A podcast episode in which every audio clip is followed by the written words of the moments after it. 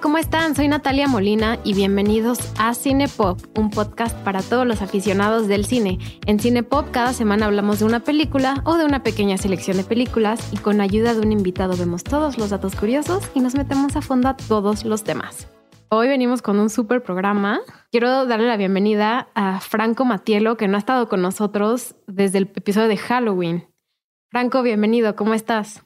Hola Natalia, muy bien. Ya sabes que a mí siempre me da mucha alegría que me des la bienvenida a tu espacio, tu, tu podcast, tu programa. Yo fascinado. Bienvenido de regreso. Estoy súper feliz que estés aquí, que estés con este súper episodio. La verdad, creo que es un, un, episodio bastante inusual para ti, una película que no esperaba que fuéramos a hacer, pero la vamos a hacer de una manera muy divertida. Pero bueno, platícanos, Franco, un poco de ti para los que no te conocen, porque ya llevamos unos meses sin, sin hablar contigo. Platícanos de ti, qué has estado haciendo, cómo está todo. Claro, muchas gracias, Nat. Em, yo soy un apasionado del cine, soy diseñador de profesión y hago muchas cosas en, el, en la industria de los contenidos y del marketing y publicidad en el ecosistema digital y tengo un podcast también con un buen colega, Alberto Guerra, que pueden ir a visitar a YouTube y en Spotify, se llama Punto y Punto. Hemos estado eh, otros temas y no hemos hecho la segunda temporada, pero ahí pueden ver los episodios de nuestra primera temporada. Y mm, y bueno, pues es un poco acerca de, de, mí, de lo que hago. Igual, conforme vaya viendo más, más anuncios parroquiales, yo aquí te los voy a ir compartiendo. Perfecto. Eh, pues platícales a los que no te conocen y que te están conociendo por primera vez, ¿qué otros episodios has hecho en Cinepop? Hemos hecho episodios de películas como eh, Mulholland Drive de David Lynch. Hicimos El Cisne Negro de Darren Aronofsky. Matrix de las hermanas Wachowski. Hicimos Cinema Paradiso de um, Giuseppe Tornatore. Hicimos Halloween. ya han sido muchas. Ya llevamos varias. Yo, a mí me da mucha alegría tener este espacio donde podamos abrir el diálogo y hacer análisis del cine, porque a mí me fascina. Les tengo que platicar un secreto. Em, Franco y yo normalmente grabamos los viernes en las noches, eh, porque es cuando los dos tenemos disponibilidad para hacerlo, pero es muy divertido siempre grabar y tener este espacio para compartir con ustedes. Y pues de una vez los invito a que nos sigan. Pueden escuchar los episodios de Franco. Busquen Cinepop todo junto en Spotify, en Apple. Ya si ya conocen el podcast, pues obviamente ya están aquí, ya lo están escuchando, pero no se les olvide que es Cinepop todo junto en cualquier plataforma de podcast. Si nos siguen en Spotify, déjenos cinco estrellitas. Ya existe esa función. Déjenos cinco estrellitas en Spotify, suscríbanse en Apple, déjenos un comentario, suscríbanse en Castbox, escríbanos en Castbox, donde sea que nos escuchen, por favor, interactúen con nuestro contenido y síganos en redes sociales. Estamos en cine-pop MX, tanto en Instagram como en Twitter. Y pues los invito también a que nos escriban, a que le den likes a nuestras fotos y también pueden Em, seguir a Sonoro Podcast. Ahí también a veces ponemos algún contenido de Cinepop y también pueden seguirlo por ahí. Y también sigan a Franco Matielo. Yo, yo, yo, casi no utilizo las redes, pero siempre es bien recibido el amor digital. ¿Dónde te pueden escribir? ¿Cuál es tu Franco Matielo en las redes sociales, en Facebook, Instagram, Twitter, como Franco Matielo. Matielo con doble T y doble L. Perfecto. Escríbanos. Yes. Vamos a estar felices de sus mensajes. Pero bueno, em, quiero pasar al episodio de hoy porque el episodio de hoy está muy interesante. Es, es bastante diferente a todo lo que hemos hecho en Cinepop anteriormente. Normalmente hablamos de una película y sí lo vamos a hacer en este caso, pero esta vez vamos a hablar de una película de una forma innovadora y yo creo que para todos los fans del cine y sobre todo todos los estudiantes del cine y, y también escritores les va a encantar como esta estructura. Pues nada, pues Franco, platícanos el episodio de hoy y, qué vamos a hacer y por qué es nuevo y por qué es innovador. Ay, muchas gracias, Nat. Me da mucha emoción. Em, la película que vamos a revisar hoy es El diario de Bridget Jones. A mí personalmente me encanta la película. Le tengo un cariño especial. Es un clásico para mí. Es una de esas películas que le tengo cariño y eh, a través del tiempo, eventualmente la vuelvo a ver y me vuelve a divertir y como que más cariño le agarro, ¿no? Así como hay gente que le tiene cariño a mi pobre angelito en Navidad, pues yo... En Cinepop no le tenemos cariño a esa película. Qué bueno, o no, no sé. Llevan eh, como tres veces que no las piden y es como, bueno. Ya. Yo la verdad es que no conecto tanto con, con mi pobre angelito, pero puedo entender que se volviera un clásico. Y para mí, Bridget Jones o El diario de Bridget Jones es un, es un clásico y es una película que yo ya le agarré cariño porque es muy ligera, es muy fácil de ver, te deja con un buen sabor de boca y pues es eso, ¿no? Entonces, aunque podría parecer entre comillas, contraintuitivo que a mí me guste una película así de popular y de comercial y de también entre comillas, sencilla.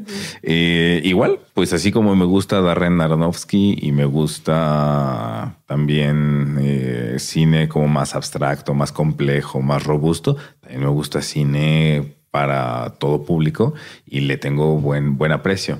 Algo que mm, me parece súper interesante que, que revisemos, aprovechando el estilo de película, que es una película justamente dirigida para un público mucho más amplio del cine tradicional eh, comercial, es que hay una mm, estructura de guionismo para presentar las películas que se llama Save the Cat, que mm, es de Blake Snyder.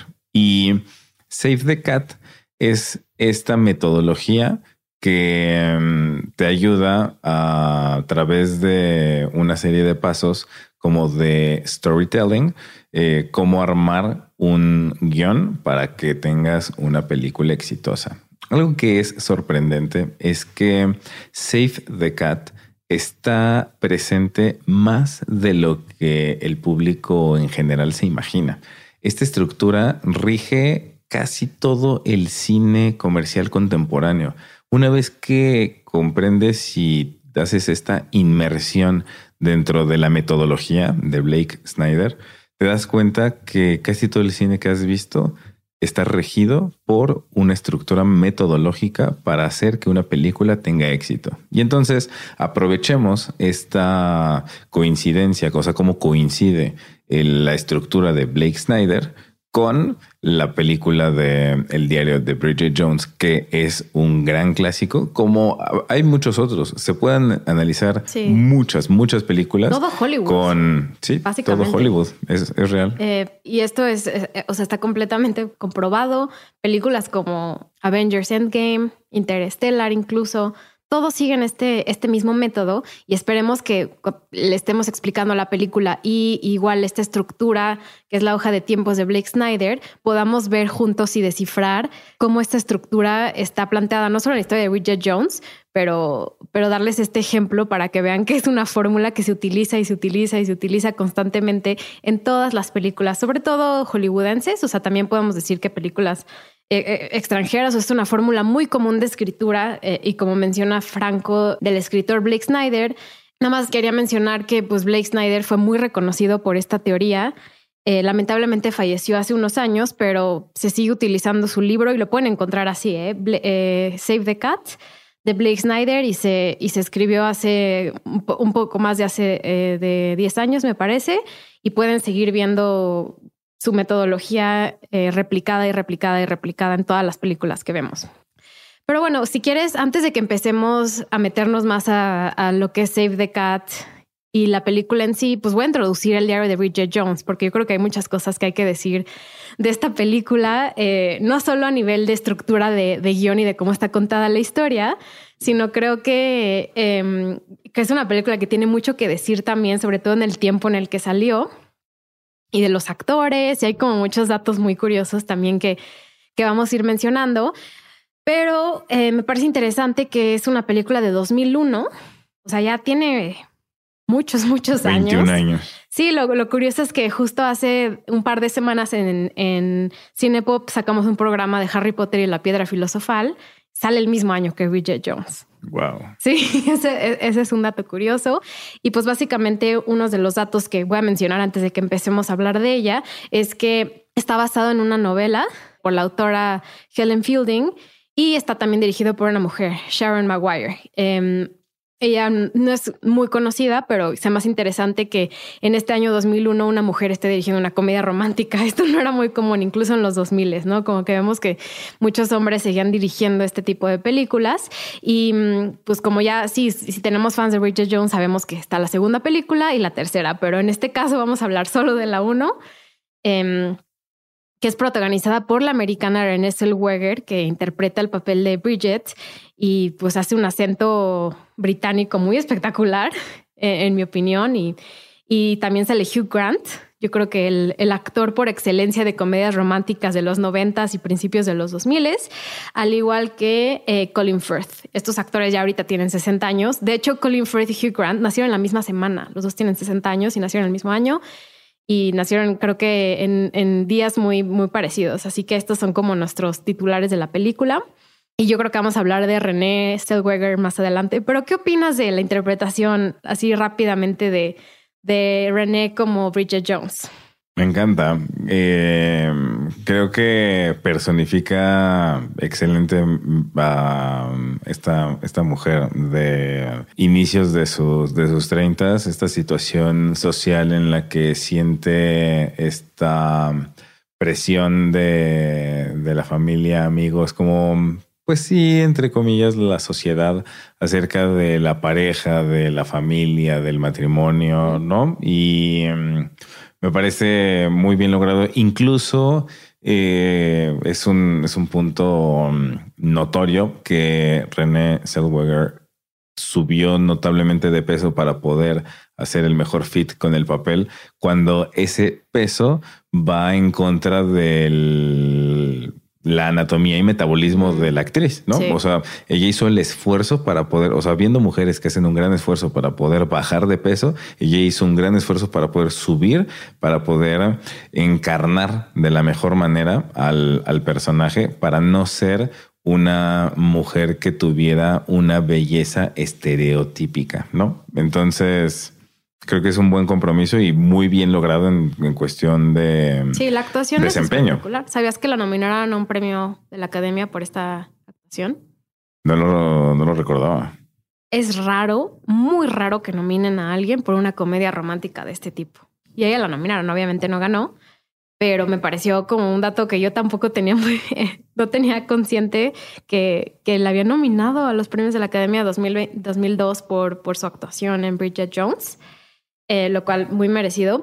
Pero ¿sabías que ya no fue la primera elección para interpretar a Bridget? Wow, ¿quién fue? Toni Collette, la actriz australiana. Ella, que ella eh, ha salido en Hereditary, salió en Knives Out. No sé si la, no sé si la, la ubicas. Es, muy buena actriz, sobre todo en Hereditary. No, no Sale en Her Shoes con Cameron Díaz. No lo, no lo ubico, no lo ubico bien, pero la voy a, la voy a buscar. Sí, la verdad, su actuación, su, la, bueno, la actuación de René destacó obviamente, pero no fue, no fue planteada como la, la actriz principal. Igual Kate Winslet, eh, la consideraron, pero dijo que ella no quería hacer un papel donde la actriz principal, su, primer propósito era querer bajar de peso, lo cual sí es un tema a discutir. Pero sí, hay muchos datos curiosos que iremos sacando conforme vayamos hablando de la película, pero pues metámonos un poquito más a, explicar cómo vamos a contar la historia, ¿no? Eh, Blake Snyder, que tiene este libro que ya les mencioné anteriormente, yo creo que tiene muchas cosas que rescatar categoriza las películas en géneros en uno de sus capítulos, o sea, tiene muchas cosas sobre el cine que si les gusta el cine, les gusta escribir, les gusta en general consumir cine, yo creo que vale la pena ver este libro. Pero uno de, las, eh, de los aspectos yo creo que más importantes del libro, de los que más destacan, es la hoja de tiempos. ¿Te gustaría un poco explicar esta hoja de tiempos y, y por qué es importante para la industria? Esta hoja de tiempos lo que mm, explica son puntos clave al través de progreso temporal de la película. Es decir, punto clave en el minuto o segundo uno, punto clave en el minuto cinco, punto clave en el minuto 10, 12 y pues hay un, hay algunos que tienen un rango, ¿no? Que van así entre el minuto 13 y minuto 24, eh, alrededor del minuto 25, etcétera, y así progresivamente hasta llegar al minuto alrededor de 110, pensando en una película de pues más o menos... Una hora y media, casi dos horas. Entre hora y media y dos horas, exactamente. Entonces, esta hoja de tiempos son una serie de puntos clave como mm, eso, key frames, a través de la línea temporal del progreso de cómo se desenvuelve la historia durante una, una película. Y entonces lo que queremos hacer en este episodio es revisar punto por punto clave de esta hoja de tiempos, ¿no? Que es como un pequeño manual de, de, cómo progresan estos puntos clave durante la película, tomar la referencia de Blake Snyder y revisar cómo es que esto, en efecto, coincide con Bridget Jones, ¿no? Eh, con esta película, que, como les decíamos, o sea, hay millones de películas que pueden coincidir. Eh, sí, la verdad, como ya mencioné al principio, Franco escogió esta película y yo como, ¿qué? Quiero hablar de Bridget Jones, está bien. A mí yo creo que es de las, de verdad, yo creo que es de las películas que más he visto en mi vida. Me la sé de memoria. Y, y me la sé de memoria no solo también porque, o sea, desde que salió la película, que ya lleva muchos años, más de 20 años. Eh, bueno, este año cumple 21 años, 21. Estaba, está más o menos basada en Orgullo y Prejuicio de Jane Austen. Entonces es una historia conocida que reciclan y crean como una historia nueva. Eh, pero, pero no sé si tú alguna vez has visto Orgullo y Prejuicio de Jane Austen. Bueno, hay muchas adaptaciones. Hay la adaptación de 2005, hay la miniserie que creo que salió en el me parece que en el 98 hay muchas, hay unos de los 50, o sea, hay de todos, o sea, todo tipo de adaptaciones de Jane Austen, pero esta es una historia muy parecida. Entonces, si no la has visto, Franco, te invito a que veas Orgullo y Prejuicio, sobre todo la de 2005, que es excelente. Esa es la de Karen Knightley, ¿no? La de 2005. Sí, sí la ubico, pero no la he visto. Vela, vas a ver lo parecido. O sea, de hecho, el, personaje principal de eh, Orgullo y Prejuicio, del libro de Jane Austen, eh, es Darcy aquí tenemos su personaje mm. principal, Mark Darcy. Entonces es una historia, aunque cambian muchas cosas, está muy vagamente basada en Orgullo y Prejuicio, que es una novela. Eh, ahorita les digo exactamente qué año, tiene muchísimo tiempo. 1813. Sí, suena.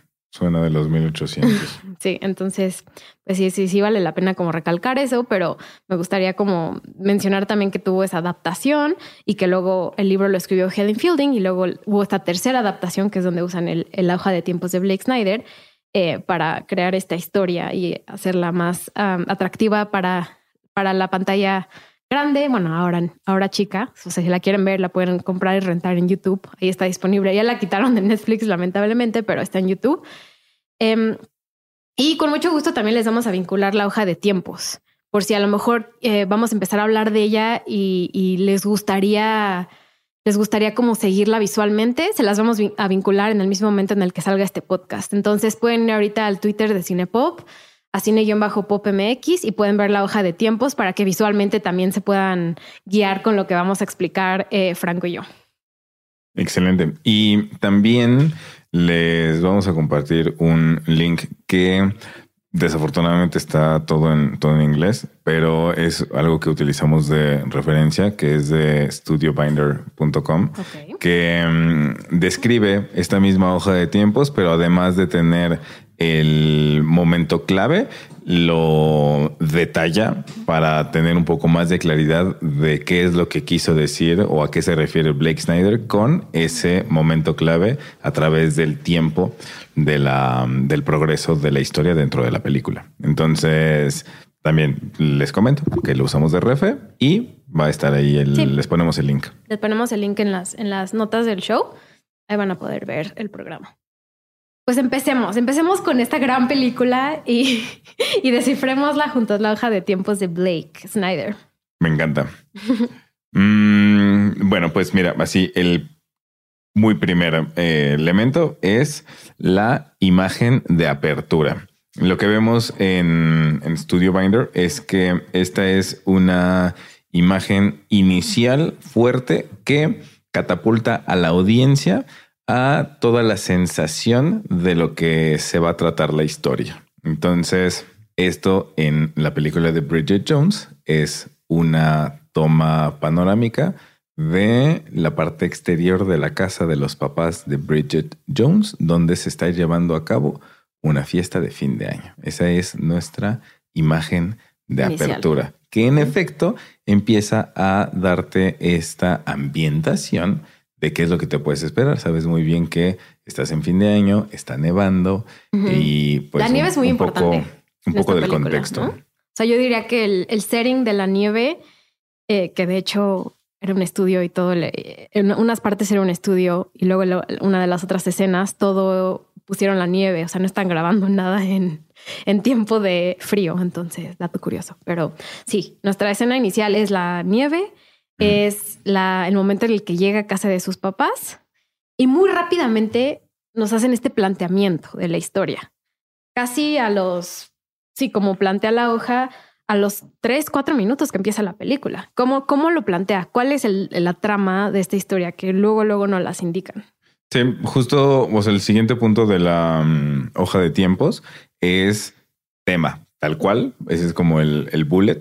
Y mm, es el, el, planteamiento. Sucede inmediato, empieza la película con la toma de apertura del exterior de la casa y en el momento en el que vemos el interior está Bridget ya hablando en voz en off, describiéndote lo que está sucediendo y te explica que está en esta fiesta, de qué se trata, cuál es el, como el contexto. Eh, sabemos más o menos qué, edad tiene, sabemos que la mamá está tratando de emparejarla con, con un abogado que era vecino ahí de la, como del, del, vecindario y que se conocieron de niños.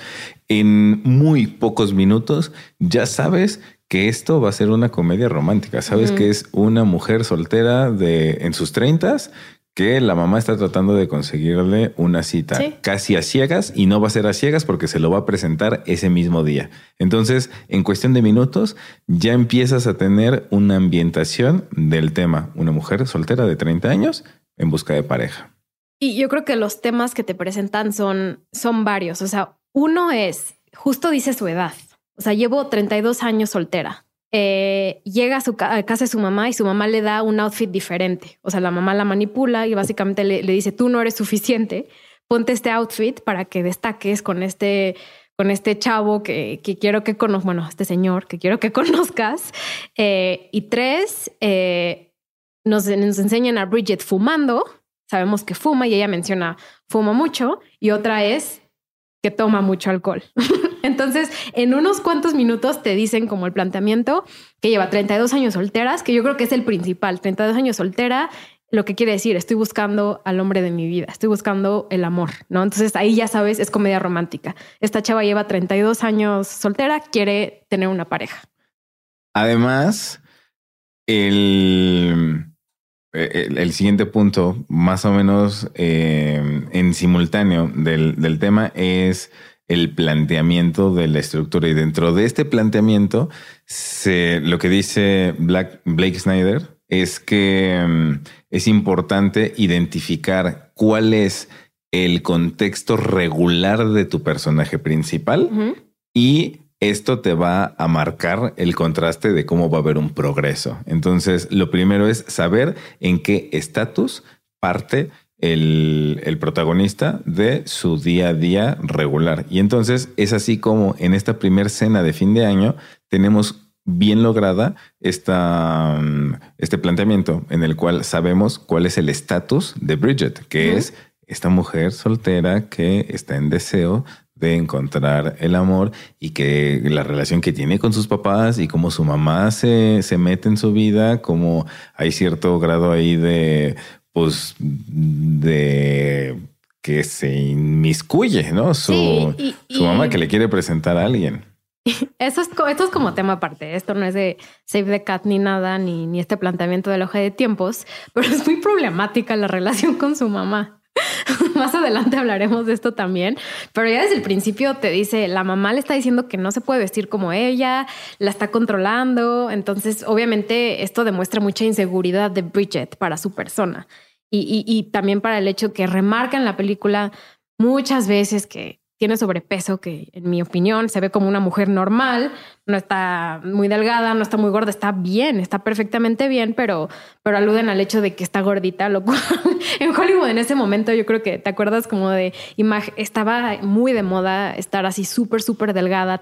Entonces en ese momento yo decía como, no, pues sí está, sí está gordita. Y ahorita ya lo veo en retrospectiva y digo, no manches. Sí, para nada. muy normal. Es una chava muy normal, en efecto. Está cero, cero gordita, pero en efecto, para los estándares de belleza del momento histórico en el que se hizo la película, ella tenía un cierto sobrepeso. Y es un tema que, que la acompaña, que también siento que lo que busca la película es reflejar eh, a un grupo de mujeres que tenían la misma sensación, que aun cuando no tenían un sobrepeso como tal, podían identificarse con la sensación de me gustaría estar más delgada para poder coincidir con, la sociedad. Pues sí, con el estereotipo, además del momento, porque el estereotipo de belleza es transitorio, no, no es permanente, va, va transformándose, así como de pronto se puso de moda el, los cuerpos gruesos, ¿no? El, Lo que les llamaban thick con el boom de la familia Kardashian, que es un espectro completamente diferente, ¿no? Que está contrapuesto a los estándares del de principios, principios de 2000, claro. Sí, yo personalmente como me causa muchos problemas y tengo mucho debate en mi cabeza de, de eso, o sea, de por qué tienen que contratar a una actriz que está delgada para hacer un papel así, o sea, puede haber sido cualquier persona. O sea, entiendo que el, el hecho de que la película remarque de que tiene sobrepeso, pero eso yo creo que no pasaría en una película actual. O sea, no, no creo que en 2022 eh, digan, esta mujer tuvo que subir o bajar de peso para hacer este papel. O sea, yo creo que cada vez se está poniendo menos, menos de moda. Sigue, sigue sucediendo, o sea, que todas las actrices que vemos tienen una talla específica y tienen que estar delgadas y tal, pero ya está se, está, se está un poco cambiando esas normas. Ya vemos programas donde vemos mujeres con un cuerpo diferente, un cuerpo más grande, que está bien, o sea, no tiene nada de malo tener sobrepeso y toda la sociedad nos ha dicho, está súper mal estar gordita. Siento que cada vez con más naturalidad aceptamos la autenticidad. Y entonces, si tu forma auténtica sí, claro. es con cierto grado de sobrepeso, el grado que sea, ¿eh? si esa es tu autenticidad, entonces es bien recibido. Cada vez es más natural aceptarlo así. De hecho, eh, solo como mini dato, pues en la tercera película de Bridget Jones, ella ya no tiene sobrepeso, ya aparece la actriz como es ella naturalmente, ya sin, sin hacer una imagen forzada. Sí, sí, habla mucho de que pues, es la época en la que está, como ya no existe la necesidad de que esta actriz cambie su cuerpo y, y, interprete a alguien que no es. O sea, no, sí empieza, empieza a cambiar un poco ese giro, lo, lo, cual está bien, ¿no? Entonces, pues sí, digamos, la película es problemática en ese momento, pero también salió hace 20 años, respetemos el momento en el que salió. Y eh, pasemos al siguiente, al siguiente punto de la hoja de tiempos de Blake Snyder, que es el catalizador.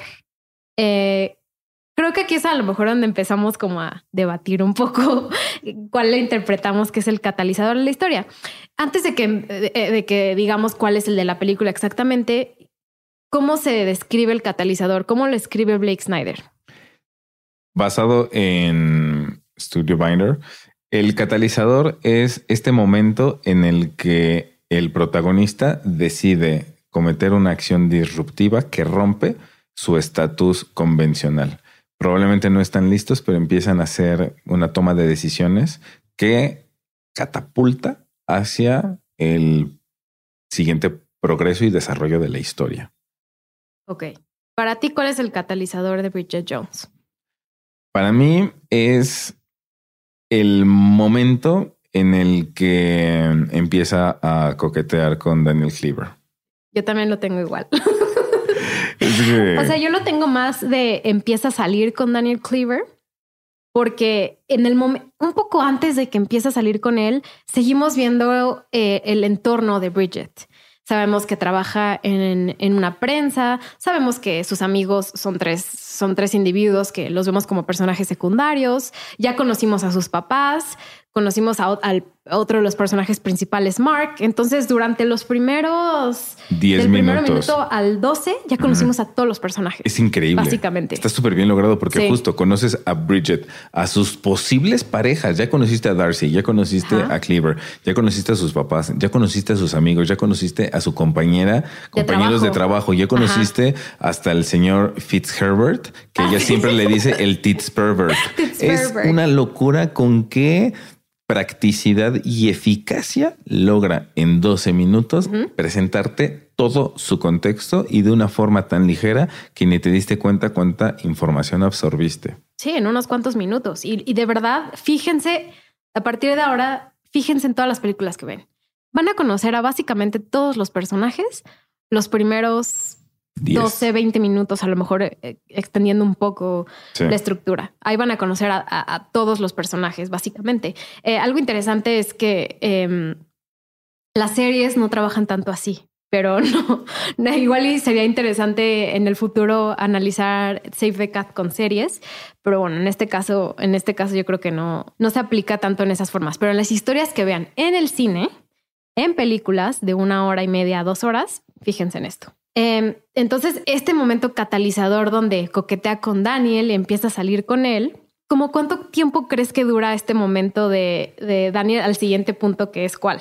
De hecho, yo en mis notas personales específicamente puse que para mí el catalizador es la presentación del libro. Ese es el momento clave, porque ahí en la presentación del libro, por casualidad, está presente Mark Darcy con Natasha, Ajá. que es un date que él, la verdad, la ve medio, medio X, todavía no le encuentra como... Se la ve eh, como una colega, pero no le ve nada romántico. Así es, en ese momento.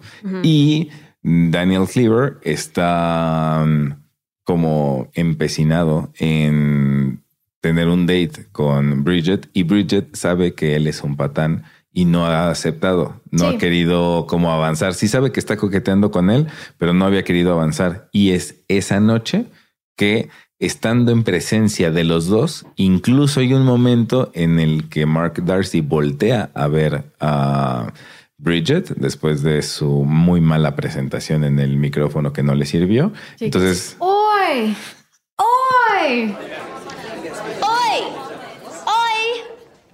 Exactamente, después Es de su, de su oso, de, De su qué oso. oso. Después Ay, de eso, él voltea a verla y ya está como sacada de onda fumando. Quiere acercársele y antes de acercársele se le acerca Daniel Cleaver y él se la, se la gana para el, para el date. Ese para mí exacto es el catalizador porque ella un poco sin darse cuenta que tenía la opción de salir con cualquiera de los dos porque los dos la están encontrando deseable, ella elige a Daniel y ese es el, el primer elemento que nos catapulta a ella rompe con lo establecido en su estatus regular. Sí. Entonces ella rompe con su plena y llena soltería y entonces empieza este nuevo recorrido de que es tener un, o sea, empezar a salir, tener citas con este hombre que tiene un exterior que aparentemente es encantador, pero de fondo es alguien que no le va a hacer bien, ¿no? Ese es el, el catalizador. Y de ahí el, el siguiente punto sería un, un elemento que se le titula debate. Debate, según eh, la hoja de tiempos de Blake Snyder, se trata de este momento en el que el protagonista de la historia tiene dudas acerca de cómo va a atravesar su recorrido, su journey. Ese es el momento del debate. Ok. Y no sé cómo lo, lo veas tú, pero para mí es cuando justamente empieza a tener dudas Bridget sobre Daniel y Mark Darcy, porque constantemente se lo encuentran. Especialmente se lo vuelven a encontrar en este viaje de fin de semana que hacen, que se hospedan en el mismo hotel y están en su barquito eh, al mismo tiempo Mark Darcy con Natasha y Bridget está con Daniel. Entonces, eh, para mí es esa fase, esa etapa donde ella eh, al estar tan en contacto con también Mark Darcy, dentro de ella empieza como a tener estas titubeadas, ¿no? Estas dudas. Sí, yo, yo lo interpreté de una forma diferente en el sentido que en, en, la hoja de tiempos podemos ver el debate. Eh, a lo mejor no exactamente que ella se está planteando algo diferente o está viendo algo diferente, sino es el momento donde a lo mejor el espectador sabe que como llevamos eh, entre 10, 30 minutos, se está planteando la historia y se está creando como este debate de, a ver, ¿qué va a pasar? Porque va a llegar un punto donde esto se va a terminar. O sea, no sé si yo estoy, estoy siendo como muy... Eh, eh, estoy relacionando mi propia interpretación de las películas, porque yo, yo, o sea, yo no encuentro como el hecho de que Bridget esté dudándolo, porque siento que está muy feliz con Daniel, sino que como llevamos unos pocos minutos de la película, sabes que algo va a pasar. Entonces, a mí yo creo que el debate lo veo como el debate del espectador. Interesante. Creo que ahora que lo planteas, puedo comulgar con tu planteamiento, porque en efecto, el personaje aún no tiene dudas. Ella está feliz con, con Daniel. Incluso creo que le acaba de decir te amo en ese momento, o sea, en esa parte de la película que es súper apresurado y así es esta sensación no le de contesta, ella le dice te amo y ella no, él no le contesta. Sí, esto es esto es muy mucho, muy pronto, ¿no? Así todos lo sentimos. Incluso el personaje un poco sí se dio cuenta así de, mm, ok, creo que le estoy intenseando. Entonces tienes razón, no es el personaje, pero sí mm, el hecho de que nos presenten con tal contundencia a el personaje de Mark Darcy, le avisa al espectador. Aquí es donde se va a llevar a cabo el, la dupla, este, este debate, pero en efecto no directo para el personaje. Sí, y esto nos lleva al transición al segundo acto.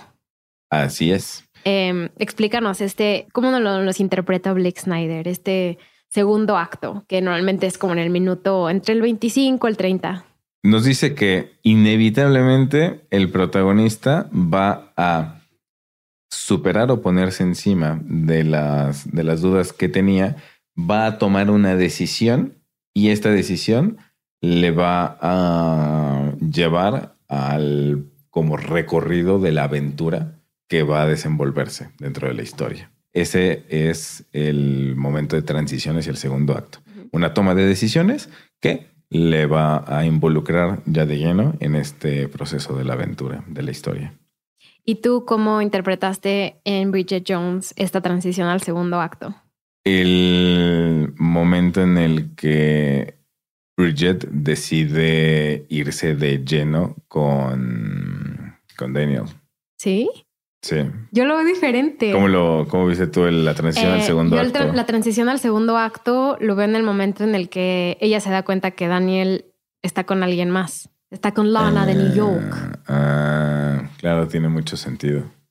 Pero no sé, también, eh, también puede ser eso, puede ser el hecho de que se va full, pero en el momento en la transición al segundo acto, yo lo veo en el momento este en el que Daniel le, le está poniendo el cuerno desde el principio porque es un asshole desde el principio, maldito perro del mal, maldito hombre Hugh Grant guapo, pero eh, lo, está, lo está haciendo mal con Bridget. Em, y ahí lo veo porque luego tenemos como esta pequeña transición del segundo acto a la trama B, a la, a la segunda trama, eh, que es un, es, son unos cinco o seis minutos. Esto sí va a estar interesante. La transición, la transición al segundo acto, puedo una vez más concordar contigo. Como la estructura de, de Blake Snyder dice que es una toma de decisiones que le involucra, en mi mente pensé, pues esta toma de decisión puede haber sido que decidió sí estar con él. Sin embargo, como tú lo dices, podría estar de acuerdo que sea más bien su decisión de este, este hombre sí es un patán y más bien decido que ya no quiero estar con él en una relación de, de noviazgo. Y eso es lo que le involucra en, o sea, como que la libera de esa relación y la mete de lleno en nuestra aventura, que es cómo va a suceder el recorrido a donde sí va a terminar, porque ya nos dicen que no termina con Daniel. Porque en efecto es un patán que ya le estaba poniendo el cuerno. Entonces ahí puedo concordar. Donde va a estar interesante es cuál es la trama B. cuál es la trama ¿Sabes que de, yo cuando estaba haciendo mi diagrama para saber cuál es la trama B, lo cambié como tres veces. Yo lo tengo muy claro desde el A primer, ver cuál es, desde el a ver si primer es el mismo momento. que yo. Porque mira, o sea, nada más rápido antes de que empezara la trama B, eh, la transición al segundo acto, por eso yo creo que es el momento que rompe con Daniel. O sea, es el momento en el que rompe con Daniel al que eh, está en la fiesta también de, de disfraces donde Bridget se ve súper bien. Bridget, tanto en la fiesta del libro como en la, en la fiesta donde la engañan, que era de prostitutas y de padres, se ve súper bien ahí, Bridget. Se ve guapísima. Guapísima. Muy bien. Muy bien, René. Aplausos. Muy bien, René. Aplausos. Este, se gana la parte, Sí. se gana la transición al segundo acto. Adem- además, el sobrepeso que logró para Ah. el personaje Se veía muy bien. se ve guapísima y tiene una cara súper tierna. O sea, se le ve una nobleza como si lograra proyectar pureza de su corazón. Sí. ¿no? O sea, igual estoy exagerando, pero esa es la sensación que me da. No, es como inocente su, Sí. porque justo en ese momento que llega a esa fiesta, ella va muy inocentemente vestida como de conejita Sí. y la engañan para llegar así. Pero yo creo que eso es, por eso yo creo que, o sea, fuera de que René ganó hace un par de años mejor actriz por la película de Judy Garland, que tengo mis, mis debates de si haber de ganado ahí o no, pero es una actriz que, que puede hacer eso, o sea, puede hacer el papel de Judy Garland, pero también puede hacer Bridget Jones y también puede hacer Irene de Irene Joy con Jim Carrey, o sea, tiene muchísimas facetas eh, René, entonces René Zellweger yo pues, sí la considero como muy buena actriz, entonces me gusta mucho en esta escena particularmente, cambiando completamente de tema, regresamos a nuestro debate de cuál es la trama B de la historia eh, según la hoja de tiempos de Snyder. Sí, según Snyder, la trama B es una subtrama que está, eh, pues, eso como de forma subyacente o casi a un costado de la trama principal, porque la trama principal es justamente como él o la protagonista toman una decisión que los involucra en el inicio de su aventura. Esa es la trama principal. Y hay una que es eh, como el lado B de los cassettes, ¿no? El otro lado.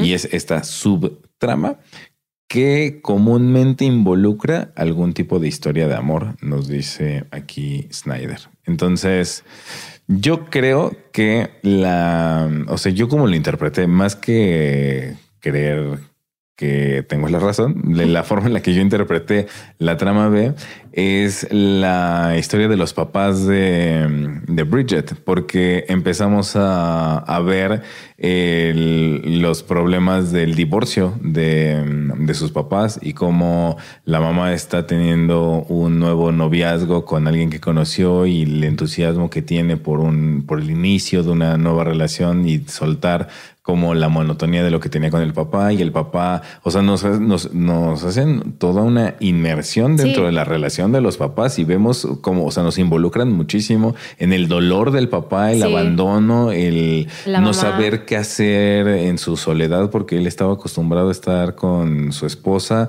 Entonces, así fue como yo interpreté la, la trama B, que es una subtrama que acompaña, que enriquece, pero que claramente no es la, no es la principal. No sé cómo lo viste tú. Yo, ah, bueno, antes de, de debatir mi trama B, eso es algo que menciona Snyder muchas veces, que siempre en una historia va a haber una trama alterna. O sea, siempre dice que hay unos actores secundarios que van a tener una trama que va a la par con la con la historia principal de la película. Entonces, concuerdo contigo con que la historia de los papás está muy pegada a la historia de Bridget, pero yo vi la trama B, la interpreté diferente. Yo la trama B la veo eh, en el momento en el que ella decide dejar el trabajo en el que está con Mm. Daniel eh, y se va, ya sabes, de productora de televisión. Entonces, por eso yo creo que la trama B es cuando ella decide hacer ese cambio y también decide como ese, esta nueva transición de su vida, de cambiar de cuerpo, dejar de fumar, dejar de tomar. Eh, entonces yo creo que la trama B empieza como Bridget, como ella sola, como cómo se va a reinventar.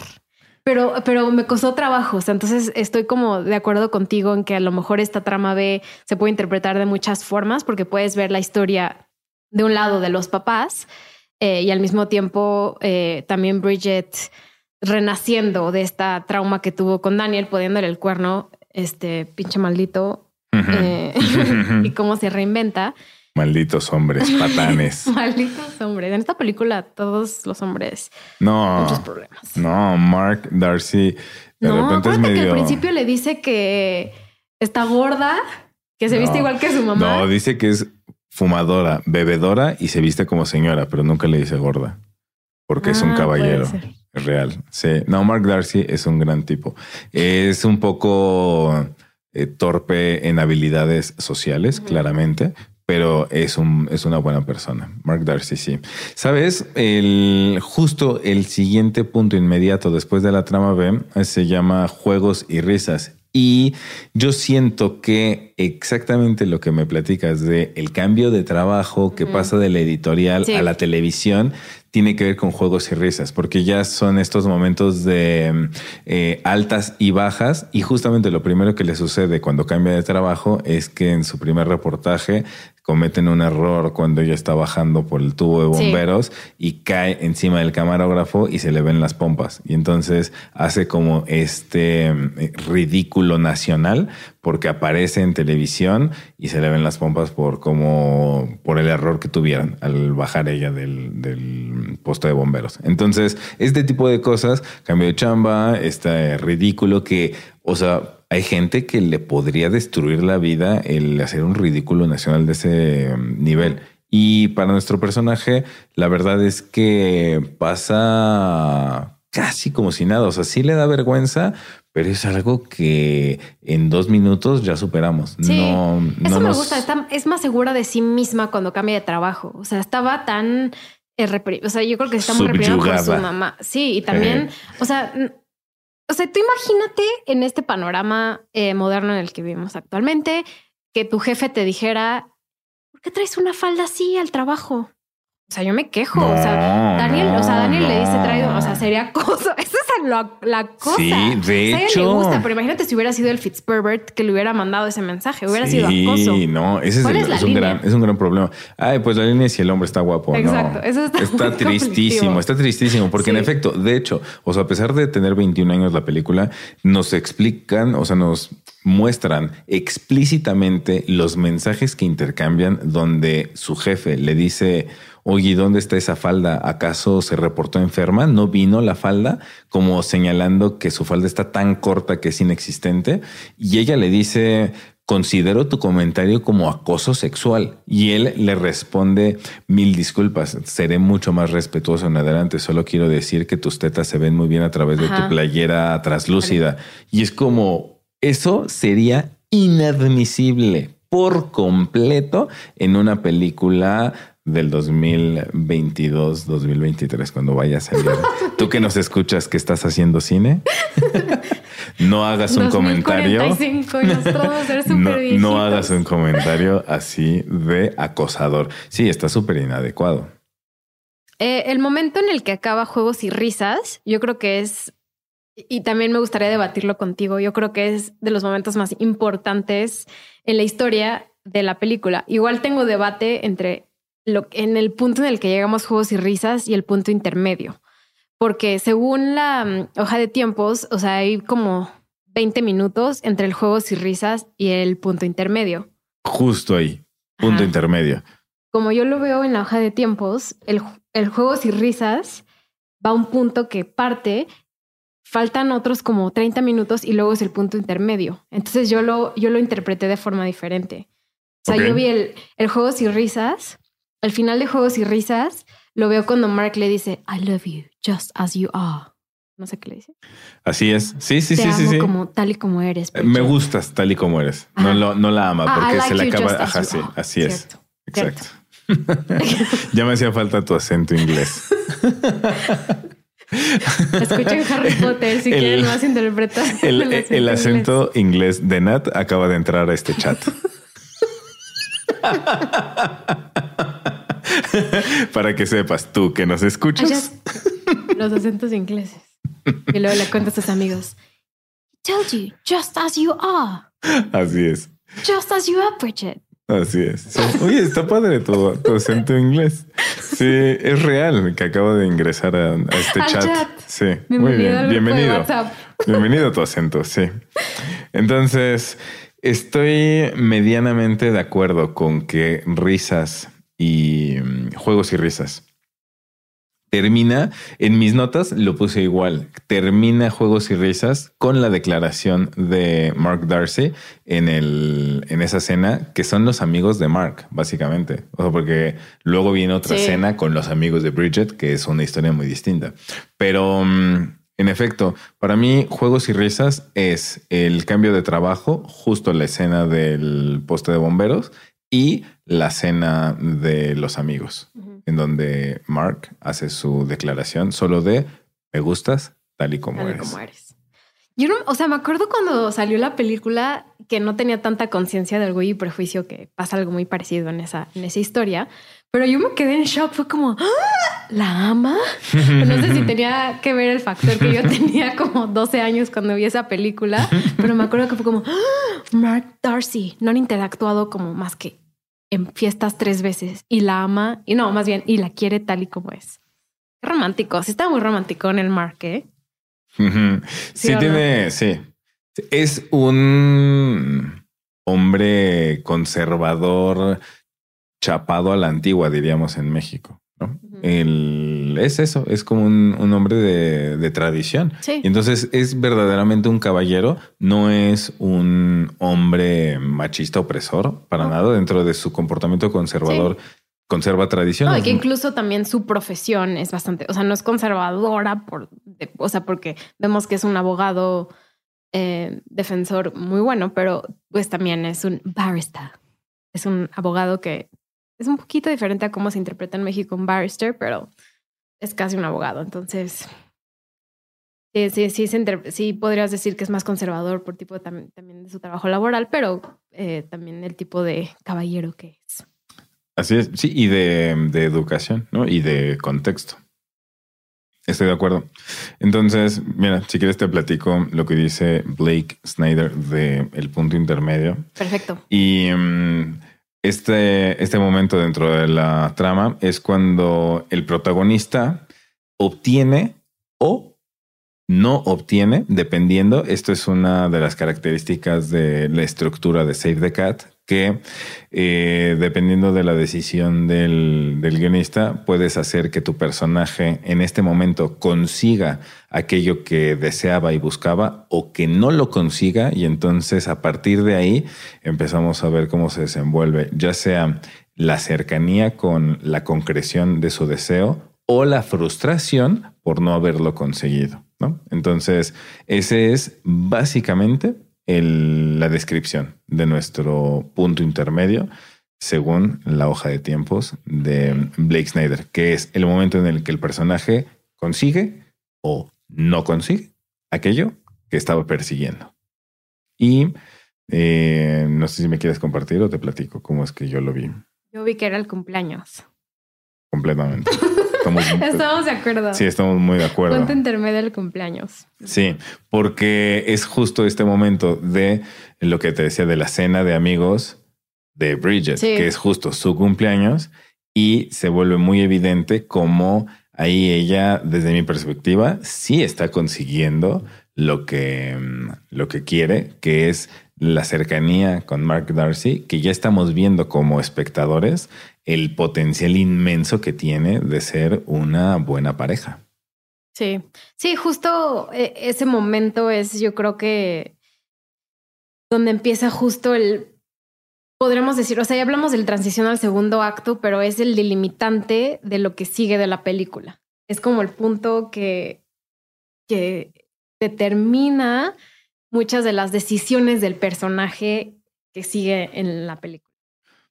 Así es. Y en una gran escena, en una escena muy larga, tenemos el cumpleaños de Bridget, la preparación de la cena, este momento en el que mm, llega Mark a verla, la manera en la que él le ayuda a cocinar le hace sentir en un segundo una dinámica de una pareja consolidada.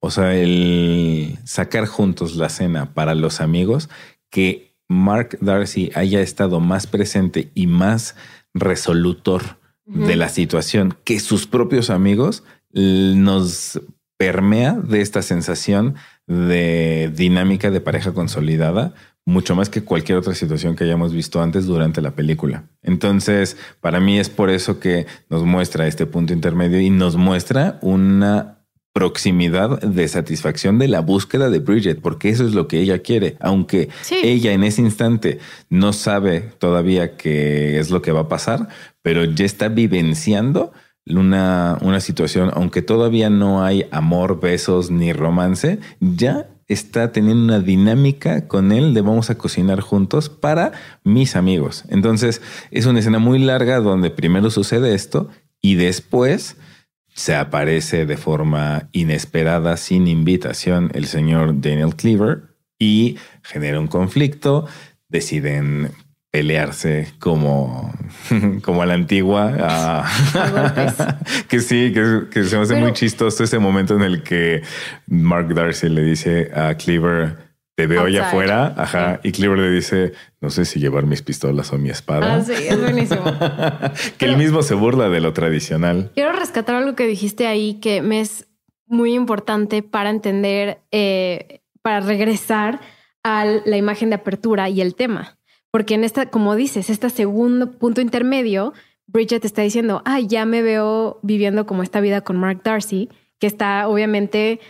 Eh, pues digamos, fortaleciendo lo que ella dice al principio. Como que le da fuerza a, la, trama inicial de la película, que es como, llevo 32 años soltera, necesito ser una pareja. Entonces, este, por eso este punto hace mucho sentido. Es, real. Con gusto, para eso estoy. Sí. Eh, y, por supuesto que hay algunas cosas que no, que no hemos, no hemos mencionado de detalle, porque hay muchísimo que decir, ¿no? Pero, o sea, algo dentro de la, o sea, post imagen de apertura, pero antes del setting del, del tema, es justo esta escena tan icónica de Bridget llorando con la canción de All by Myself, ¿no? Don't wanna be all by myself anymore. Entonces, con lagrimita, así. Entonces, pues sí, en esa escena queda muy claro el enorme deseo de Bridget de no estar sola. Sí. ¿no? Sí, entra un debate personal de ella, que es donde entra los malos estrechan el el cerco, o como a lo mejor dice en inglés, yo creo que en inglés, o sea, perdón que lo menciono en inglés, pero me parece interesante em, el término, porque a lo mejor no está también traducido, que es Bad Guys Close In. Que a lo mejor si lo viéramos como una película de acción o de fantasía, sí vemos que siempre hay un contrincante, un acechador, ¿no? Pero en este caso es la misma Bridget, que tiene el debate entre los dos hombres. ¿Cómo lo, lo defines tú? Bueno, a través de nuestra gran guía que estamos utilizando en este momento. Sí, mira, te em, comento primero como la descripción genérica de Blake Snyder y luego vemos cómo se lleva a cabo dentro de nuestra película.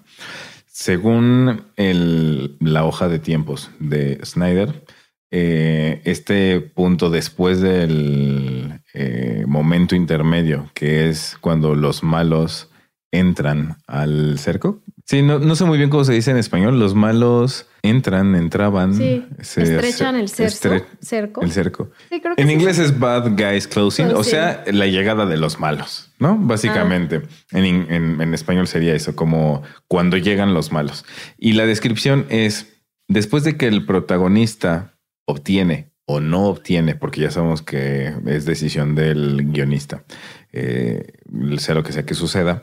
Después de esto, eh, tiene que haber consecuencias. Y esto, lo que sucede, lo que provoca es que el protagonista pierda balance y este, esta pérdida de balance es promovida directamente por el antagonista. Entonces, eh, esta es como la descripción genérica después de que se obtiene o no se obtiene aquello que se desea. Em, se pierde balance empujado por el antagonista y eso hace que haya un como conflicto interno en el círculo del protagonista. Así es como se define eh, según la guía de Save the Cat, Cat. de Blake Snyder. Entonces, tomando en cuenta esta descripción, para mí, este momento donde entran los malos es justo cuando Cleaver llega al cumpleaños de Bridget. Es claramente, entre comillas, el malo que se aparece y viene a romper el balance porque ella ya estaba consiguiendo, si bien no era, no es su novio, no es su pareja, pero ella ya estaba viviendo una situación de pareja consolidada con este hombre que además ya le dijo, me gustas tal y como eres. Y cuando está en este mm, momento de mm, eh, incubación de la relación romántica y del amor, se aparece el malo que es Daniel Cleaver a Mm. meter ruido, porque llega a tratar de reconquistarla y llega a tratar de quitar a Mark Darcy de la escena.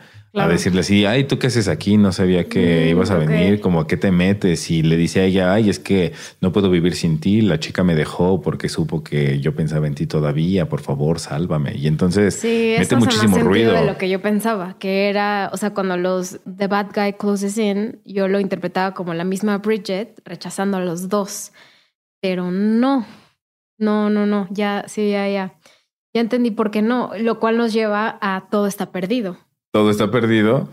Ajá. Sí se parece más a ella eh, en este en este rechazo. Pero Sí. fíjate, yo como lo vi es eh, la, la llegada de los malos es Daniel eh, o Daniel Cleaver eh, que llega a su cumpleaños, provoca la provoca la pelea y además en esta transición Bridget, si bien cuando se pelean a golpes, Mark Darcy y mm, Cleaver, ella dice, mm, pues así, tú Darcy por haberle pegado eres un malvado patán y tú Cleaver no eres lo que yo quiero y se queda sin ninguno de los dos.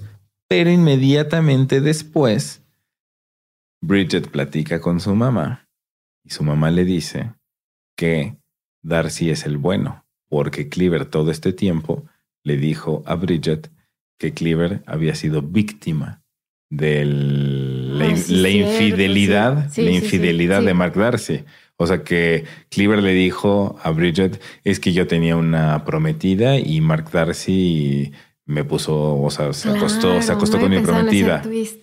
Y Claro. justo después de la pelea donde ella se enoja con Mark Darcy por violento y con Cleaver por patán, entonces se queda como aparentemente sin nada, pero inmediatamente después la mamá le explica a Bridget, Lo que pasó. no, mija, Mark Darcy es un buen tipo, se casó y Cleaver, no le dijo Cleaver, pero le dijo su padrino de bodas, que ya Era sabíamos, Cleaver, sí, Daniel.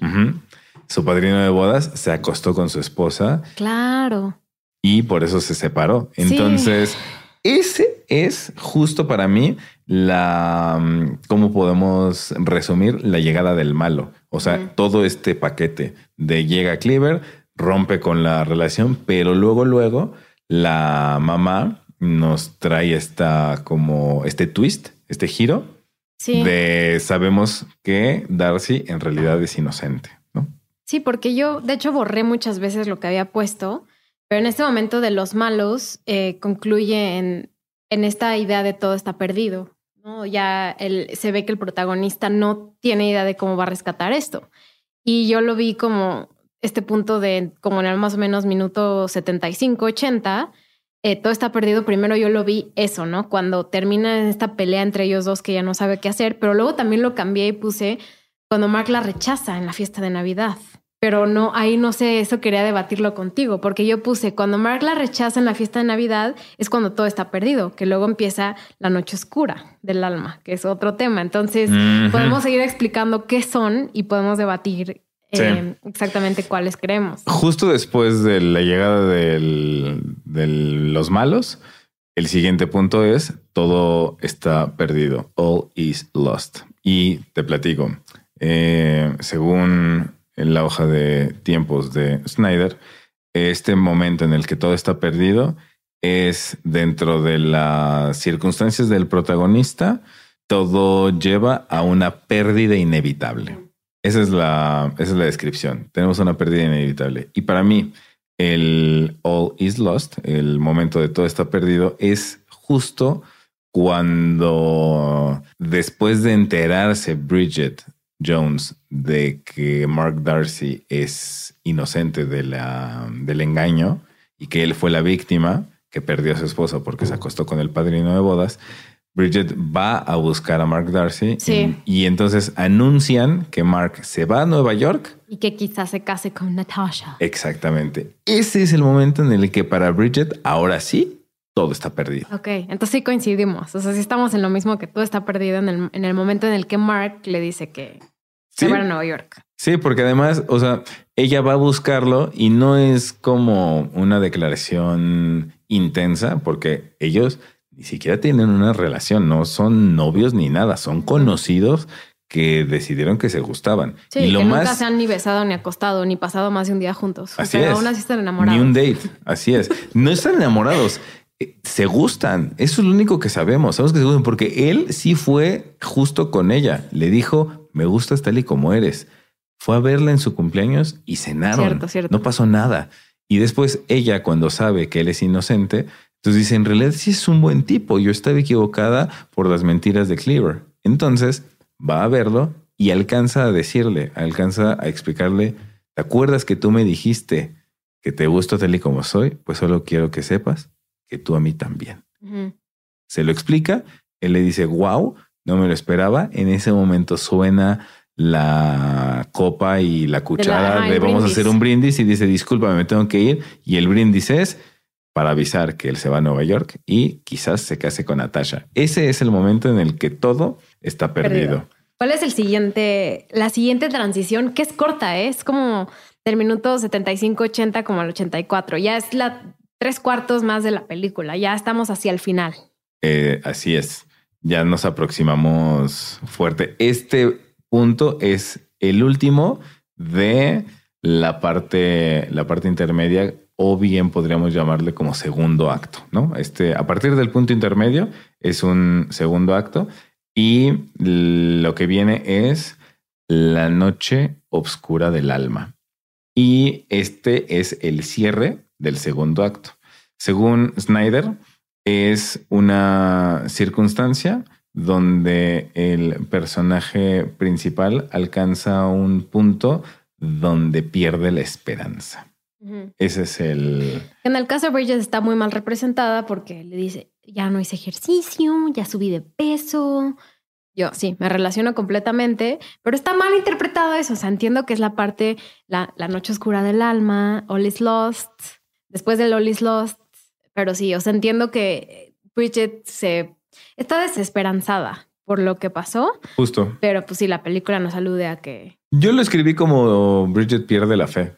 Ah, o pues sí. sea, Sí, esa desesperanza es que yo la sentí como que pierde la fe y eh, se me hace como muy explícito que pierda la fe con una escena muy, mm, eso, explícita, muy directa. Ella eh, tacha el, el nombre de su diario, que es el nombre de la película, Bridget Jones's Diary, y lo retitula por The Diary of Bridget, Bridget Jones, loca y soltera. Y es ahí donde Spencer. tienes muy claro Sí, que ella Cierto. perdió la fe y entonces se está autoproclamando como una mujer soltera y eso quiere decir que ya no tiene, como que se le rompieron todas las ilusiones de poder encontrar una, una pareja y el amor, ¿no? Es esa la, para mí es justo así cuando retitula el diario, el momento en el que te dejan muy claro, perdió la fe de encontrar el amor. el amor. Ella se, se está reconociendo a sí misma como una, como una treintona soltera.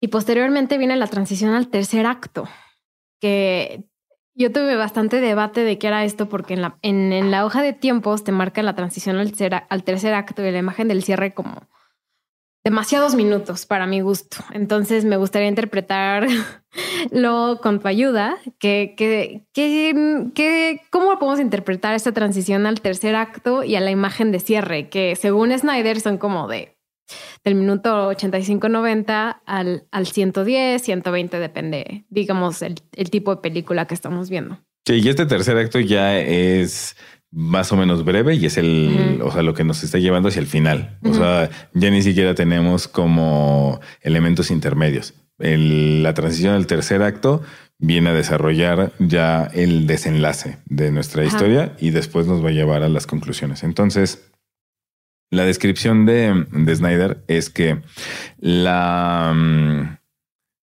pérdida y la, y la miseria de nuestro, de nuestro personaje eh, nos llevan a un momento en el que lo obligan a sacar las garras y escalar su camino para salir de la oscuridad.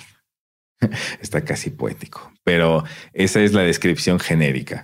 Nuestro personaje está en miseria y saca la garra para sacarse a sí mismo de este momento de obscuridad. Ese es el momento de transición hacia el tercer acto.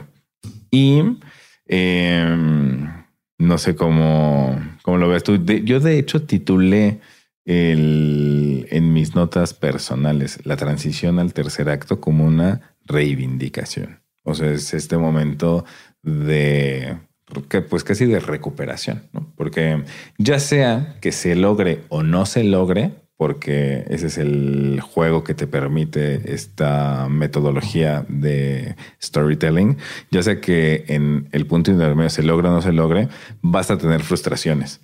Porque si sí se logra, lo tienes que perder para después reivindicarte. O sea, esa es parte de la estructura. Sí. Si se logra, se pierde y se recupera. Y si no se logra, entonces te frustras y luego lo consigues. De eso se trata Save the Cat. Entonces, en esta transición al tercer acto, sea lo que sea que haya pasado antes, este es el momento en el que el personaje protagonista se reivindica.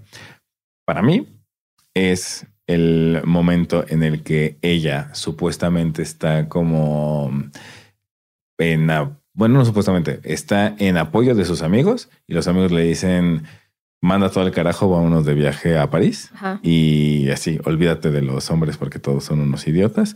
Y entonces está como cobijada por el acompañamiento de sus amigos que le dicen, no encontraste una pareja ahorita, no, no estás encontrando el amor romántico, pero recárgate en el amor fraternal de este círculo que tienes. Que realmente es su único, apoyo. O sea, sus papás, sí, su papá está ahí, su mamá también, pero ellos están buscándose a ellos mismos. O sea, el papá, sí. Eh, al fin y al cabo, si quiere a Bridget, pero no lo vemos como una red de apoyo ni a él ni a su mamá. O sea, hasta en algún punto su mamá le dice: Si hubiera si regresar, si regreso el tiempo, no me hubiera gustado tener hijos. Imagina que te dijeran eso tus papás. O sea, está muy cañón. Eh, entonces siento que sí. Em, y además está bien retorcido su, su pobrecita red de apoyo, porque también sus amigos la apoyan como muy a lo que ellos pueden. O sea, te digo, te digo, vi un video de YouTube, te juro, de 25 minutos, que es una chava que habla de la psicología de por qué la gente es gorda y habla de Bridget Jones y hace una descripción de toda la película, de por qué, de la relación con la mamá y el papá y Daniel y todo. Está muy interesante. también lo voy a vincular en las, en las notas. Oye, sí, vincúlalo y yo lo quiero ver. De ver ese video. Pero está bueno, o sea, hace buen sentido. Algunas cosas sí, otras creo que están muy exageradas. O sea, se, se agarra mucho la película para, para tomar un tema muy actual que es viejo desde hace 20 años. Entonces creo que tiene muchas cosas buenas de la relación con la mamá y de cómo ella no necesariamente digo, o sea, come muchísimo, sino porque está gordita, ¿no? Porque toma, porque fuma, porque, porque todas las consecuencias de sus actos son a consecuencia de cómo actuó su mamá y también cómo la tratan los hombres. Entonces está interesante. También lo voy a, lo voy a vincular para que si alguien quiere ver ese video, lo, lo lo vea si quieren en YouTube. Sí, muy bien. Em, regresando un poquito a este punto de la transición al, tercer acto, justo cuando ella, me parece que el momento en el que nuestro protagonista saca la garra y trata de salir de la oscuridad es real cuando los amigos la apoyan y le dicen vámonos de viaje rápido así de fin de semana a París para que te em, distraigas. Ese, ese es el momento en el que ella emocionalmente está buscando por sus propios medios salir de la oscuridad, pero coincide que al mismo tiempo, literal, cuando están subiéndose al coche para irse de viaje, en ese momento llega a visitarla Mark Darcy, que se regresó de Nueva York. Ahí Yo creo que esta parte es muy problemática, pero al mismo tiempo hace mucho sentido con la historia de la película. O sea, la transición al tercer acto es que eh, regresa Mark Darcy de Nueva York. O sea, en la vida real eso nunca pasaría. Si alguien se va a vivir a un país, está imposible que regrese, pero bueno, es una comedia romántica y hablaremos en el contexto de la comedia romántica. Entonces, sí, o sea, a lo mejor no coincides tanto los amigos, es en el momento en el que Mark se presenta en el, en el departamento de Bridget después de regresar de Nueva York.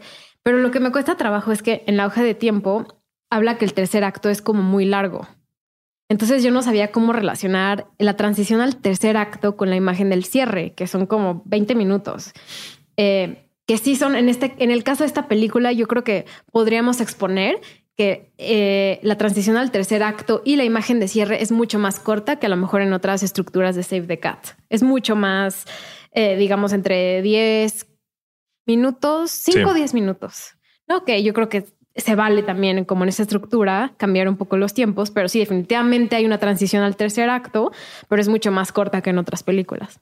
Sí, estoy de acuerdo, estoy de acuerdo. Sí que está muy pegadito. De hecho, esta transición al tercer acto casi, casi está, o no casi, casi, está hilvanado, está entretejido con el cierre. O sea, en el momento en el que llega. Mark Darcy de regreso de Nueva York, ya sabes que estás viendo el final. Nada más termina por desenvolverse en aproximadamente como 15 minutos. Sí. Eh, poquito menos de lo previsto por el por esta metodología que son 25 minutos. Sí dura alrededor de 15 este todo este desenlace que yo lo que digo es para mí la transición al tercer acto son los amigos porque la definición de la entrada al tercer acto es la garra del protagonista por sacarse de la oscuridad y la garra es como ella elige apoyarse de sus amigos. Eso sí depende de ella Sí. porque no depende de ella que Mark haya regresado. Eso no le incumbe al protagonista, está fuera de su control. Entonces la transición son los amigos y las ganas de distraerla en un viaje. Entonces eso sí son sus ganas de superarlo emocionalmente. Que coincida que como es una comedia romántica, pues Mark Darcy decide regresar. Entonces pues eso nos trae una pequeña alegría también hasta como espectador que dices, ay, qué bonito. ¿no? Sí. Qué bonito que triunfó el amor. Entonces, eh, están juntitos. Y es esto lo que nos encamina ya hacia, mm, hacia el cierre, hacia la, la imagen final. Sí. No sé si estás de acuerdo. No, sí, sí, sí, estoy de acuerdo. Y, no, o sea, nada más me gustaría como eh, mencionar que en el caso de, de la obra en la que esta está basada muy, pues no así no muy cercana, pero eh, de forma muy, como muy regular, es que si nos basamos en la película, por ejemplo, de Orgullo y Prejuicio, este acto final, o sea, de, de la transición al tercer acto y la imagen de cierre, sí es como de, sí es mucho más amplia que en esta. Eh, pero quizás podamos hablarlo en el futuro. O sea, también, si quieren que volvamos a analizar una película con, Con Save the Cat. con Save the Cat, Podemos analizar casi cualquiera. Es una locura, es una locura. Nada más quiero agregar una claro. cosa. En la imagen que encontraron en Twitter de la hoja de tiempos de Blake Snyder, eh, todavía tiene chance de meter un puntito antes de la imagen Ah, de ok. cierre, que se le sí. llama, en inglés le ponen finale, ¿no? Que pues es la escena final. La escena final sí tiene una característica. Según la descripción de Snyder, es un momento en el que el protagonista ya lo vemos enriquecido por aprendizajes y nuevas perspectivas de la, de la vida. Y ahí es donde nos muestran que sí hubo un progreso y desarrollo de nuestro protagonista. Y para mí se muestra dentro de mm, la película de El diario de Bridget Jones en el momento justo donde Darcy lee el diario donde Bridget está hablando pues no amorosamente de Darcy. Mark se sale de la casa, ella lo persigue y lo persigue para decirle perdón, es que no era lo que quería decir y le dice, bueno, sí es lo que quería decir, pero dentro de mi locura no quería decir lo que quise decir. Y entonces él le dice, ya lo sabía, solo vine a comprar tu nuevo diario porque creo que es momento de empezar de nuevo. Y es ese momento en el que entendemos cómo ella en un breve instante reconoce su, su crecimiento, reconoce que se equivocó, reconoce que tenía información errónea porque ella creía que él había sido el infiel. Ella reconoce que aquello que escribió es algo que sintió, pero no es algo que en realidad ella crea de fondo. Entonces, en un breve instante, hace un verdadero reconocimiento de avance, de crecimiento, de renovación. Él la ayuda dándole un nuevo diario para que Sí. empiece a escribir una nueva historia, un nuevo capítulo con un nuevo estatus. Y después viene nuestra verdadera imagen de cierre, que es un hermoso beso Eso. romántico. Sí. Nuestro primer beso, por Nuestro- cierto. Es el primer beso de Mark Ah. Darcy y, Y Bridget, Bridget. Jones. Es que no sabías que con un beso puedes saber si alguien es tu soulmate. ¿No sabías? Es súper típico. Claramente. No, además me encanta que en esta historia es una película entera desde la primera escena que conoce Bridget a Mark, que ni siquiera se llevan bien, que él tiene un suéter horrible, que a él le choca que ella fuma. O sea, es toda una película de ahí a el primer beso. Sí. Pasa toda una película y un viaje a Nueva York. Yo viaje a Nueva York, pero Que empiezan que. para ellos el viaje a Nueva York es un transatlántico, hay que dejarlo claro, Claro. porque ellos están en Inglaterra. O porque si estás en Ah, México, sí. un viaje a Nueva York está bastante cerca. Eh, no sé si conoces el término MacGuffin. No, Es un término eh, que básicamente lo adaptó Alfred Hitchcock, que normalmente es de suspenso, pero este MacGuffin eh, es lo que los personajes avancen en la trama. Es lo que los hace avanzar y los que los hace razonar sobre lo que tiene que pasar en la película. En este caso no está tan directa como lo fuera, como si lo fueran otras películas de misterio, por ejemplo en Indiana Jones, que vemos muchos MacGuffins como los los, los objetos que lo hace que la trama se desenvuelva. Pero aquí yo creo que es importante mencionar a lo mejor MacGuffin porque es como el diario. Empezamos con el diario de Bridget y terminamos con el- el- la historia del diario de Bridget, así como terminamos en un en una Inglaterra muy nevada y terminamos igual con una Inglaterra muy nevada. En- entonces, porque además justo dura un año la, Ajá, la historia. Sí, en, una, en un año en un año pasa todo. Y, y, y la Pero, y pero es me- un montón. O Sí. sea, hay películas que la trama entera es de un día. en un día. Y entonces empiezan que ella dice, tengo 32 años y estoy soltera, y tiene 33 años y no está soltera. Pam, Está pam, con pam, Mark. pam. Sí. Ahora, ¿qué pasará en la segunda película? Stay tuned. sí.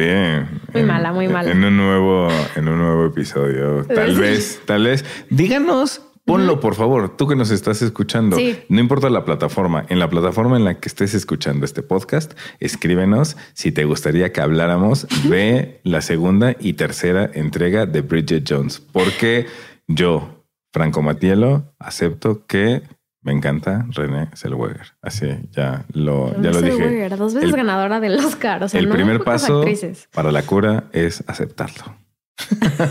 Aceptación de Yo- René. Ya lo acepté. O sea, a ver, si tuviéramos, o sea, la primera es Bridget Jones's Diary, la segunda es Bridget Jones, The Edge of Reason, la tercera es Bridget Jones's Baby. ¿Cómo se llamaría la cuarta? Ni idea. Creo que se llamaría Bridget Jones's Midlife Crisis. No, porque ya están bien la grandes. crisis de los... No. Ya tiene 50, René. Porque ganó el Oscar hace dos años y creo que tenía 49 cuando ganó. Entonces tenía unos 51, 52. Pues sí, más o menos sí. Su hijo o sea, al menos como... O sea, también tuvo el hijo bien grande. O sea, si fue en 2016 la película, su hijo tiene tendría... 40. De hecho, hasta es una broma dentro de la película que le dicen una Ah. mujer embarazada de más de 40 años es embarazo geriátrico. Sí, sí como si fuera abuela embarazada. Sí. Entonces, La tratan mal. sí. Sí, no sé cuál sería la, la cuarta. Lo que sí te aseguro es que yo iría a verla al cine. Yo también. Sí, sí, están Porque sí le tenemos cariño. Pues bueno, creo que ya terminamos con la hoja de tiempos. Así es. Está, está, está buenísimo. Me mm, gusta mucho el ver la descripción de las características que tiene cada uno de estos momentos clave a lo largo del progreso, de cómo se desarrolla una historia en la película, cómo coincide con las escenas de esta película, que para mí es un gran clásico, se le tiene mucho cariño y nos fue de gran utilidad para poder hacer el análisis de y análisis y ejemplificación de esta metodología de guionismo de Blake Snyder, Snyder. que la verdad es que si lo piensas bien, tú que nos estás escuchando, esta estructura rige casi todo el cine comercial contemporáneo, sino es que todo es una mm, fórmula garantizada para una película mm, pues medianamente exitosa. O sea, y además hay películas con esta estructura que no la logran tan fuerte, ¿no? Pero las que la rompen, o sea, las películas exitosas, todas tienen esta, esta estructura. Una vez que la conoces, no vuelves a ver el cine de la misma manera, porque ya sabes que está en la misma Es fórmula. una formulita, así es. Sí, no importa, y tampoco no importa el género. O sea, nosotros hablamos de una comedia romántica, pero como ya mencioné, o sea, vean a- casi todas las de Avengers. O sea, de verdad, Sí. muchas de Marvel, Sí, sí, sí. Eh, películas de acción, películas de, de, acción, suspenso, de amor, sí, de todo. seguro de terror también. O sea, sí. Todas. Entonces, si quieren que hablemos de otra película usando la hoja de tiempos de Blake Snyder, por favor escríbanos. Estaría muy divertido hacerla, porque de- definitivamente fue otra forma de hablar de la película que estuvo muy, muy, muy divertida. Y pues nada, Franco, quiero agradecerte por venir aquí y, y gracias por debatir conmigo esta hoja de tiempos. Estuvo muy padre. Me encantó. Mil gracias por la invitación. Me encanta el poder estar aquí presente y tener un espacio para que hablemos acerca del cine y de sus conceptos y de sus mm, metodologías, estructuras, fórmulas y de lo que nos otorga. Me encanta. Sí, y, quiero decir que estamos grabando esto en vivo, o sea, físicamente. los dos estamos en el mismo lugar. Luego un buen de los podcasts que escuchan son digitales, son en Zoom, son de forma remota y esto está, eh, estamos aquí en el mismo lugar y eso está muy padre. Entonces, eh, eso también quiero, quiero mencionarlo por si a veces escuchan diferencias. Creo que está padre poder coincidir en el mismo lugar y espero lo hayan apreciado tanto como yo lo aprecié. Mm, qué linda. Es real, sí, porque esto no solamente nos permite a Natalia y a mí conectar contigo que nos escuchas, sino también estamos conectando entre nosotros. O sea, esto es una interacción presencial que también Así nos es. enriquece. Exacto. Esa es la palabra que quería decir y no pude. Pero bueno, tú lo dijiste. Eh, pues muchas gracias, Franco. Recuérdanos otra vez dónde te pueden seguir. Franco Matielo, doble T y doble L en Facebook, Instagram y Twitter. Perfecto. Pues sigan a Franco, sigan a Cine, a Cinepop en cine-pop MX, Twitter e Instagram. Mándenos sus mensajes y los vemos hasta la próxima. Muchas gracias. Adiós. Bye. Cinepop es una producción de Sonoro. El programa fue producido por Natalia Molina y Mariana Coronel, conducido por Natalia Molina e ingeniero de audio Santiago Sierra.